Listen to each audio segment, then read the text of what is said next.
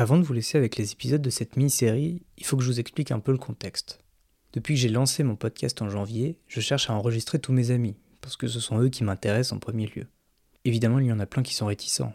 J'ai rien d'intéressant à dire, je suis pas spécialiste. Alors moi je les rassure, en disant que ce n'est pas un podcast sur les œuvres, mais sur la lecture, donc sur les gens. Malgré une inquiétude persistante, en général, ils finissent tous par venir et voient que ça se passe bien. Tous, euh, sauf Marie. Pas la Marie que vous avez déjà entendue. Euh, enfin, si, c'était elle qui donnait la réplique à la Marie des Hauts de Hurlevent. Enfin, bref. Donc, tous, sauf Marie. Parce que Marie, elle n'est pas seulement réticente, elle est aussi rusée. C'est-à-dire qu'elle se dérobe. Elle ne dit pas non, mais elle trouve toujours une très bonne raison pour ne pas être disponible. Du coup, moi, malin, je me dis que je vais l'habituer au micro, dispositif assez intimiste, en profitant d'une journée où elle se trouvait chez moi. Et alors que je pensais prendre le prétexte de lui faire expliquer son projet de série, juste comme ça, hein, pour t'entraîner, elle se mit à me parler de sa demi-sœur de 9 ans, à qui elle essaye de faire lire Harry Potter, parce qu'elle est pleine d'angoisse à cause de sa maman qui a des soucis. Et elle imagine qu'avec la lecture, elle va pouvoir conjurer son quotidien angoissant, et peut-être même endiguer ses névroses. Je sais pas si vous avez bien suivi là. Celle qui passait son temps à se dérober venait m'offrir sur un plateau ce pourquoi j'avais lancé mon podcast, à savoir une confiance telle en la lecture qu'elle imagine que ça peut sauver quelqu'un. L'occasion était trop belle, et je décidai de faire trois épisodes de cet enregistrement. Je vous souhaite donc la bienvenue dans Sauver ma sœur avec Harry Potter, et plus précisément dans le premier épisode, La demi-sœur magique.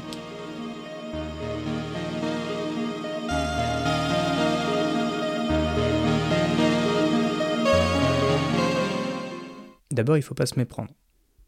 Marie, elle aime beaucoup Harry Potter, mais c'est pas non plus une Potterhead. C'est juste que, pour elle, c'est le meilleur moyen de transmettre le goût de la lecture. Un démon qui est né avec Harry Potter, donc, et qui a continué après. Moi, c'était vraiment collège. Lycée, je, je, lisais plus trop littérature jeunesse. Mais collège, j'ai lu. Euh, bah, j'ai lu euh, Harry Potter. Non, Harry Potter, c'était en primaire. Non, c'était début collège, je crois. Après, j'ai lu euh, Artemis Fowl, j'adorais. Alex Rider. À la croisée des mondes, génial. La littérature jeunesse, un peu moins, euh, un peu moins grand public, un peu genre auteur. Donc, genre, t'avais Célia Rhys qui avait écrit euh, Journal d'une sorcière, Journal d'une pirate, Journal de je sais pas quoi. Après, t'avais genre un truc dans la cour de Louis XIV avec un peu thriller, un peu genre, le, ça s'appelait Le collier de rubis.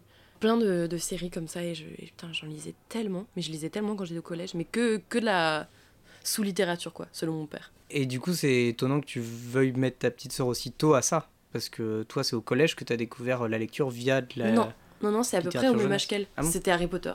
C'était Harry Potter quand j'avais euh, genre 8 ans. C'était l'été. Et je crois que c'est ma mère qui voulait m'occuper, genre, euh, pour pas m'avoir dans les pattes. Elle m'avait, acheté les, premiers tomes d'Harry Potter. Et après, genre, euh, je me souviens parce que c'était, bah, à la Clusa. Donc elle m'avait acheté le premier Harry Potter avant, je crois. Et après, je voulais tous les. Je les ai, je les ai dévorés, mais je crois en une semaine, les, les, les trois et les quatre. Le, les quatre premiers tomes, peut-être en une semaine. Genre, euh, du coup, chaque jour, on allait pour m'acheter le tome suivant et tout. C'était trop bien. Ça, c'est quand même une expérience de lecture qui est un, qui est un peu compliquée à retrouver à l'âge adulte avec des, des Enfin, le truc où t'as même plus envie d'aller manger, t'as même plus envie de, de, de doucher, t'as plus envie de rien faire à part lire, quoi. Cette espèce de, de, de transe de lecture euh, quand t'es, quand es enfant ou ado, où, euh, juste, en fait, si tu, tu sais que si tu t'arrêtes de lire, ça va être euh, plus fade. Mais en fait, j'ai pas tant de souvenirs que ça. Enfin, quand je te dis, c'est, juste j'ai un senti, j'ai, souvenir de, du sentiment, en fait, que c'était d'être complètement aimanté, quoi, par, par ce truc. Et je, je me sens d'être sur le canapé lit et, et de lire Harry Potter. À leur côté, il y avait la montagne euh, et le grand soleil, parce que c'était l'été quand même. Donc. Bref, et du coup, c'était à peu près. Je pense que j'avais 8 ans, donc je devais avoir un an moins qu'elle. Et ma petite sœur, ouais, euh, ça, fait, euh, ça fait un moment que mon père, il fait du lobbying pour, pour, pour lui fermer la lecture, quoi. Mais il s'y prend super mal parce qu'il. Je sais pas. ouais, je crois, crois qu'il a essayé de lui, lui, faire lire Le Seigneur des Anneaux, quoi. Bon il fait la méthode genre où il lui lit des extraits avant de se, avant de avant de dormir et tout. Mais ça ça j'ai l'impression que c'est pas du tout le même euh, je sais pas si tu peux aimer la lecture par euh, les histoires que tes parents te lisent le soir. Quand j'ai l'impression que c'est pas du tout la même euh, expérience c'est une espèce d'intimité avec ton corps, enfin, euh, ta tête ah prise comme un corps. C'est une expérience solitaire. C'est pas des gens extérieurs qui t'initient à la masturbation. Bah oui. Non, mais et, et qu'on a besoin de se retrouver avec ce truc-là, de vraiment d'appropriation. La découverte de la lecture, c'est un truc très intime. Et bah, je crois que c'était ça avec Harry Potter, quoi. C'est que j'ai eu la chance d'avoir des parents qui, qui, qui, lisaient beaucoup et qui me, qui me lisaient probablement des trucs. Enfin, j'en ai pas un, un, souvenir impérissable, mais qui me lisaient des trucs quelques fois avant de me coucher et tout. Mais c'est pas ça qui m'a donné envie de lire, quoi. C'est vraiment la rencontre avec ce livre et. Euh, genre un truc de d'appétit euh, inextinguible. La littérature, c'est le seul art qui permet ça, dans le sens où. Si, il y a ça avec la musique. Hmm. On a cette solitude avec la euh, musique, euh, mais on n'est pas interprète. Enfin, il y a moins d'activité avec la musique, on hmm. reçoit, si tu veux. Ça peut se passer. On peut faire autre chose en même temps qu'on qu'on écoute de la musique. Hmm. Par contre, quand on lit, on est obligé d'être un peu tout à ça, sinon on va pas rentrer dans le monde et, et on se l'approprie vraiment. Alors que le cinéma, pareil, ça se passe sans toi. Le tableau, tu peux pas te l'approprier parce qu'il est pas. Et puis du fait que ce soit euh, verbal, enfin que ce soit des mots, bah du coup, tu es obligé de, de, de, mettre des visages sur les personnages, de, de visualiser des paysages.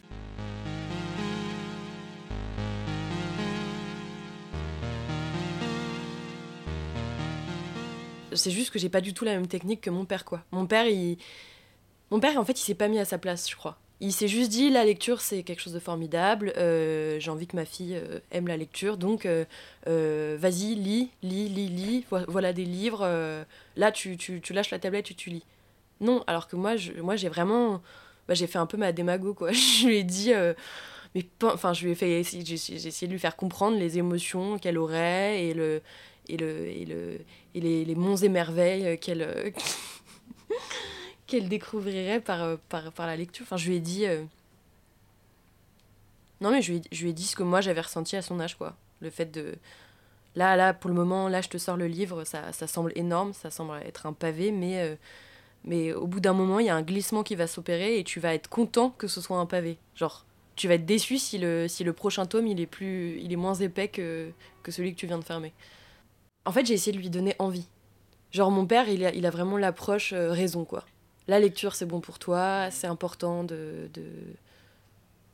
tout, l'apport intellectuel que, ça, présente, quoi. Alors que moi, je lui ai vraiment, euh, parlé d'émotion et de, j'ai essayé de, lui faire visualiser euh, ce que ce serait une fois qu'elle serait euh, accro à la lecture, quoi.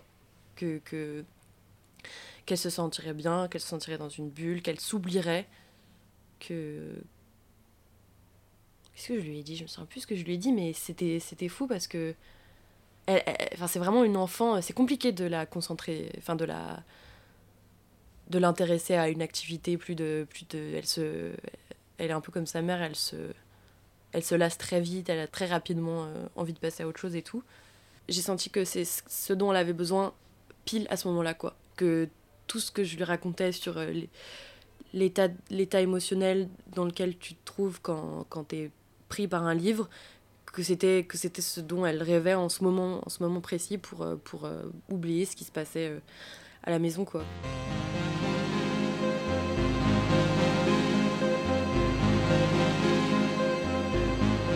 Harry Potter était du coup tout indiqué parce que c'est littéralement l'enfant le, qui est dans le placard sous l'escalier quoi. Qui a le moins de rêves possible et qui va avoir un monde bah complètement magique en plus, Harry Potter, euh, sous l'escalier, il entend tout ce que son oncle et sa tante et comment il s'appelle Dudley disent et ce qu'ils disent sur lui. Et... Ouais, il a tout. Ouais, il a. Oui, putain, j'avais pas pensé à ça. Et c'est vrai que ma petite sœur, là, euh, là, actuellement, elle est vraiment. Euh, enfin, elle, vit pas dans un placard, elle est pas maltraitée, elle est, très choyée et tout, tout va bien à ce niveau-là, mais elle est vraiment dans une situation où, où mon père, il gère pas du tout le, le bail, et du coup. Il, il ménage pas cette, euh, cette protection qu'il qui qu'il devrait, euh, qui devrait y avoir autour de ma petite sœur pour qu'elle ait pas accès à, ouais, au délire, euh, à la folie de, à la folie de sa mère et à tout à tout, ouais, tout, tous ces trucs de, ouais, de, de vie d'adulte, de, de détails sur leur, sur leur couple, la drogue. c'est quand même pas des trucs qui devraient arriver à des oreilles d'enfants. Mais bon, je me sens tellement impuissante face à cette situation et, et j'ai pas de j'ai pas de champ d'action en fait parce que je suis pas sa mère je suis sa demi-sœur et euh, mais j'ai pas vraiment d'autorité enfin tu vois les seuls trucs sur lesquels je peux un peu agir, c'est euh, quand je suis à la maison et que je vois qu'elle se nourrit n'importe comment parce qu'elle limite les, les, les, troubles alimentaires de sa mère.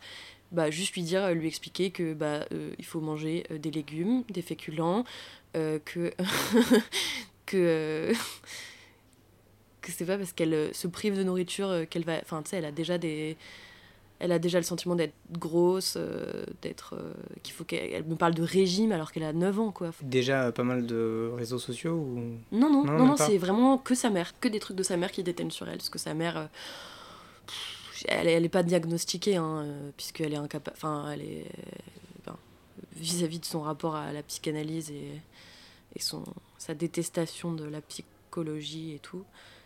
Elle elle voudra jamais euh, mettre des mots sur euh, son comportement, mais bon, euh, elle, elle saute, je sais pas, deux repas sur trois.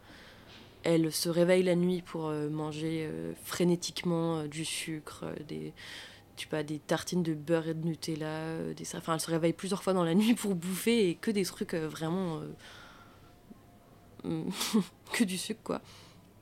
Et elle mange Elle mange aucun légume, aucun fruit. Elle fait, je, sais, même pas ce qu'elle mange. Enfin, bref, elle est euh, mi-anorexique, mi, mi-boulimique, euh, sans se faire vomir, je crois. Enfin, bref, elle est obsédée par, son poids, sa taille, sa, silhouette, sa fait de pas grossir. Et à côté de ça, elle est incapable de faire du sport, quoi. Genre, la perspective de faire du sport, je crois qu'elle a dû essayer une fois euh, du yoga, genre, et ça l'a. Euh, donc ma petite sœur, elle fait ouais, limite quoi. Et euh, heureusement, pour le moment, elle est préservée des réseaux sociaux. Je vais essayer de faire euh, en sorte que ça dure le plus possible. Mais, mais bon, tu, tu, sais, comment c'est en primaire, t'as plein de petites filles qui, sont, qui sont comme ça, quoi, qui ont des, des mollets, genre, qui sont, qui sont hyper fines, on sait pas trop comment. Et elle, elle est, elle est un peu ronde, quoi. Enfin, elle est pas elle est pas grosse, mais elle, est, elle, a un petit, un petit ventre, enfin elle est potelée quoi. C'est Little Miss Sunshine. C'est une petite fille, ouais, c'est voilà, ça, c'est Little Miss Sunshine. Et, euh, et du coup, bah, elle, elle, commence déjà à se comparer aux autres filles de sa classe et tout, et, et elle, elle, elle, adopte les comportements alimentaires de sa mère en pensant que c'est une solution. T'as un peu un, un, rôle euh, de bonne fée avec euh, ta petite sœur vis-à-vis de la lecture, sachant que tu peux pas intervenir en ton nom propre tout le temps et tout. Tu délègues un peu à la littérature cette, cette capacité euh, de d'imaginaire quoi enfin de, de s'évader. Bah c'est exactement ça. Parce que je là tout va tellement mal enfin tout est tout est tellement fichu euh, à tous les niveaux au niveau alimentaire euh, vestimentaire enfin tout tout tout le rapport au devoir, le rapport à sa, sociabilité aussi, qui est quand même. Enfin, elle est incapable d'aller voir des. On, est dans une résidence où il y a des enfants qui sont en liberté dans, le, dans les. Tu vois, dans les, enfants en liberté Non, mais tu vois, il y a des parties communes, euh, un peu des cours intérieurs, et les enfants, ils sont tout le temps en train de s'amuser. Il y a des bandes d'enfants et tout qui font des jeux. Enfin, ça a l'air incroyable. Moi, j'aurais rêvé d'avoir ça à son âge. Genre, euh, tu peux faire des.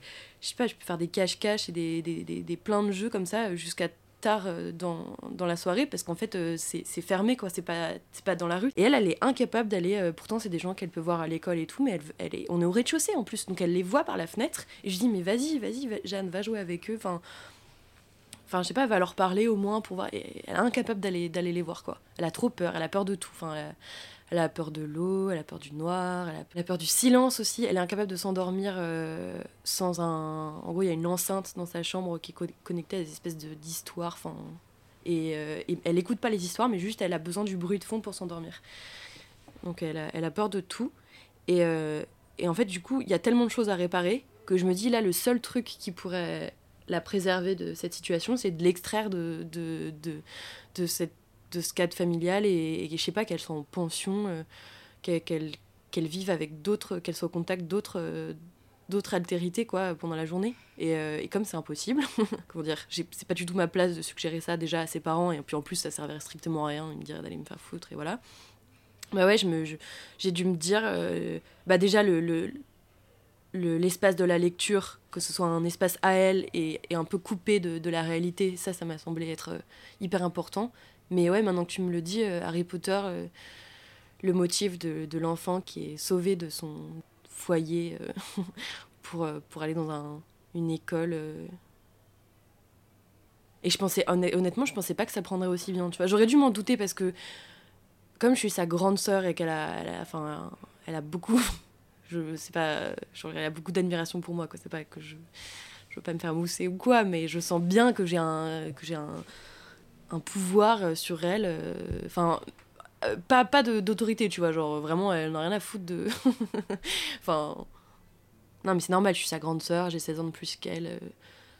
Elle me. Je suis son, ouais, je suis son modèle, quoi parce que parce que parce que c'est plus facile pour elle de se projeter sur moi que sur mes frères enfin en plus on a on partage une créativité euh, enfin de son côté débordante quoi. Moi je sais pas c'est un petit peu tari ma créativité mais bon à son âge j'avais j'avais un peu le même euh, elle, je sais pas elle, fait tout quoi. Elle dessine elle elle écrit des elle écrit des espèces de romans euh, sur des, des, des feuilles euh, des feuilles à quatre qu'elle plie et tout et elle met des après elle dessine la couverture elle invente des titres et tout. Elle crée des maisons d'édition pour publier enfin édition de, de Lionel je crois parce que Lionel c'est son doudou. C'est un lion. C'est un lion qui s'appelle Lionel.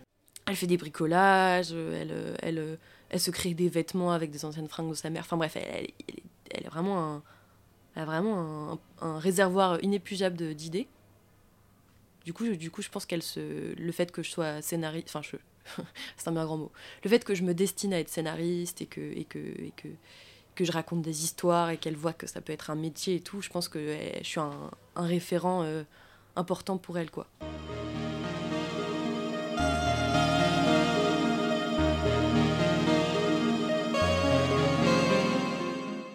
Ouais, donc je, je pensais pas que ça marcherait aussi bien. Parce que.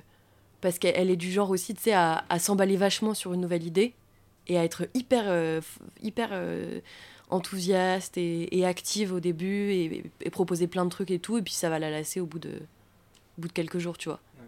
Après, je dis ça, mais ça fait qu'une semaine, donc ça se trouve, ça se trouve, ça va la lasser. Mais, mais euh, donc, premier jour, elle, lit, elle lit deux chapitres troisième jour. Et après, je lui ai dit des.